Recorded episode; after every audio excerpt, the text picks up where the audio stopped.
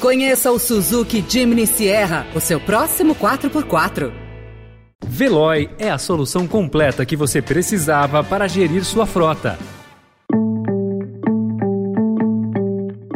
Olá, seja bem-vindo, seja bem-vinda. Começa agora mais uma edição do Notícia no seu Tempo. Esse podcast é produzido pela equipe de jornalismo do Estadão para você ouvir em poucos minutos as principais informações do jornal. Entre os destaques de hoje, TCU recomenda a suspensão do consignado do Auxílio Brasil. Polícia Federal indicia Jefferson por tentativas de homicídio. E Rich Sunak será o novo premier de um Reino Unido dividido e em crise. Esses são alguns dos assuntos que você confere nesta terça-feira, 25 de outubro de 2022.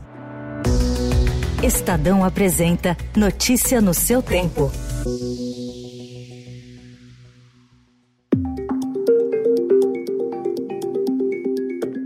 O Tribunal de Contas da União recomendou ontem a suspensão pela Caixa Econômica Federal do empréstimo consignado atrelado ao Auxílio Brasil. A Caixa terá 24 horas de prazo para enviar as informações solicitadas pelo TCU sobre a oferta do produto. A ação para suspender o crédito foi protocolada pelo procurador Lucas Furtado, que cita possível desvio de finalidade e uso meramente eleitoral. O TCU vem sofrendo pressão política para não travar o consignado antes do segundo turno das eleições. Mais de 2 bilhões de reais haviam sido emprestados pela Caixa até sexta-feira nessa modalidade de crédito. Procurado, o banco não se pronunciou ontem. O Estadão teve acesso a um documento de 10 páginas em que a equipe econômica do ministro Paulo Guedes defende por escrito o fim dos descontos com despesas médicas e educação do imposto de renda da pessoa física. A medida representaria uma economia de 30 bilhões de reais para o caixa do governo e assim compensaria, em parte, as promessas que o presidente Jair Bolsonaro tem feito em campanha. Em nota ao Estadão, o ministro disse que refuta a alegação de que pretende acabar com as deduções e classificou classificou a medida como totalmente descabida. A assessoria do ministro afirmou que não reconhece a validade do documento. Eu pretendo negociar o ano que vem, se eu for reeleito, obviamente, a, a extinção desse dito orçamento secreto. É um desgaste para todo mundo e o presidente Jair Bolsonaro afirmou ontem que, se reeleito, vai negociar a extinção do orçamento secreto. Em entrevista ao portal Metrópolis, Bolsonaro voltou a admitir não haver transparência sobre o nome dos parlamentares beneficiados e procurou se desvincular do mecanismo, apesar de ter sido o autor do projeto que o criou. Ainda em economia, o candidato a vice-presidente é considerado um elo da campanha petista com o mercado financeiro e o empresariado. O ex-governador de São Paulo, Geraldo Alckmin, prometeu ontem que, se eleito, Lula vai promover uma reforma tributária que vai incluir a criação de um imposto sobre o valor agregado, em substituição a cinco tributos. A campanha do PT ainda é bastante vaga em relação ao projeto e afirma que o desenho da proposta teria de ser concluído depois das negociações com o Congresso Nacional eleito.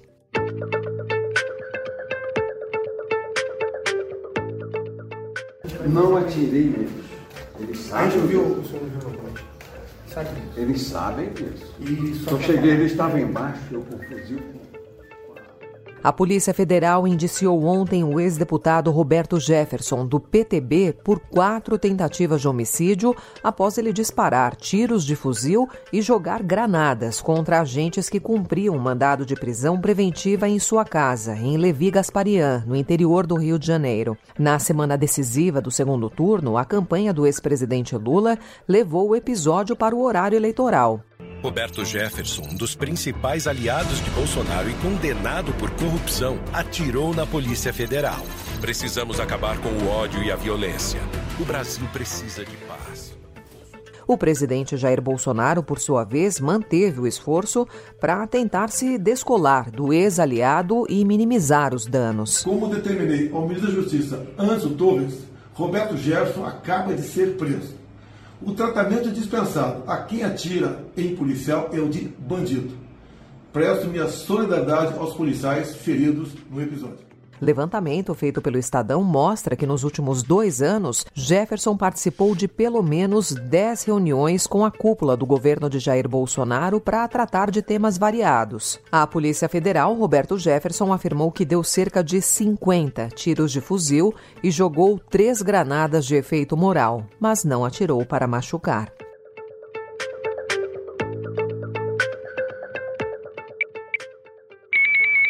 As prefeituras de São Paulo e Belo Horizonte anunciaram ontem que vão ter passe livre no transporte público no segundo turno da eleição, nesse próximo domingo. Além delas, outras capitais do país, como Rio de Janeiro, Campo Grande, Florianópolis, Fortaleza, Maceió, Palmas e Porto Alegre, já informaram que vão liberar as catracas. Na semana passada, o STF confirmou uma decisão liminar que autoriza prefeitos a oferecer gratuidade no transporte público sem correr o risco de serem processados.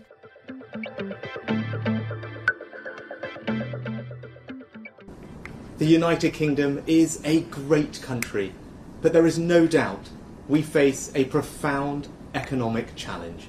We now need stability and unity, and I will make it my utmost priority to bring our party and our country together. No Reino Unido, Rishi Sunak, filho de imigrantes indianos e ex-secretário de Tesouro de Boris Johnson, venceu ontem a disputa caótica do Partido Conservador e assumirá hoje como novo premier britânico. Em um Reino Unido dividido e em crise, ele prometeu estabilidade e união. Sunak terá de enfrentar uma inflação que chegou a 10% ao mês e os prejuízos causados por Liz Truss, que renunciou na semana passada após o fracasso de sua agenda econômica. Notícia no seu tempo. As principais notícias do dia no jornal O Estado de São Paulo.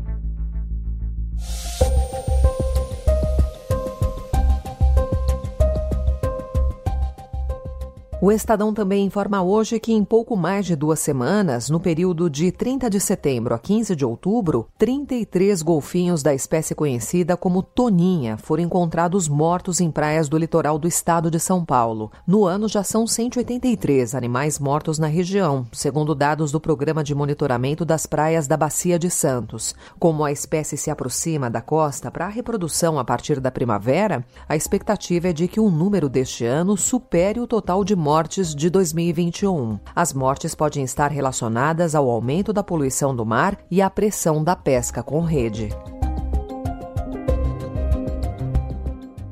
Em plenária realizada na manhã de ontem, o Conselho Federal de Medicina decidiu suspender temporariamente a norma publicada no dia 14 que restringia a prescrição medicinal de canabidiol e causou grande polêmica entre médicos e pacientes. Com a decisão de ontem, ficam suspensos os efeitos dessa norma publicada no dia 14 de outubro, ficando sob responsabilidade do médico a decisão pela indicação do uso do canabidiol nas apresentações autorizadas pela Anvisa. Na mesma plenária, o Conselho abriu consulta pública para toda a população para receber contribuições sobre o tema. Os interessados têm até o dia 23 de dezembro para apresentar as suas sugestões.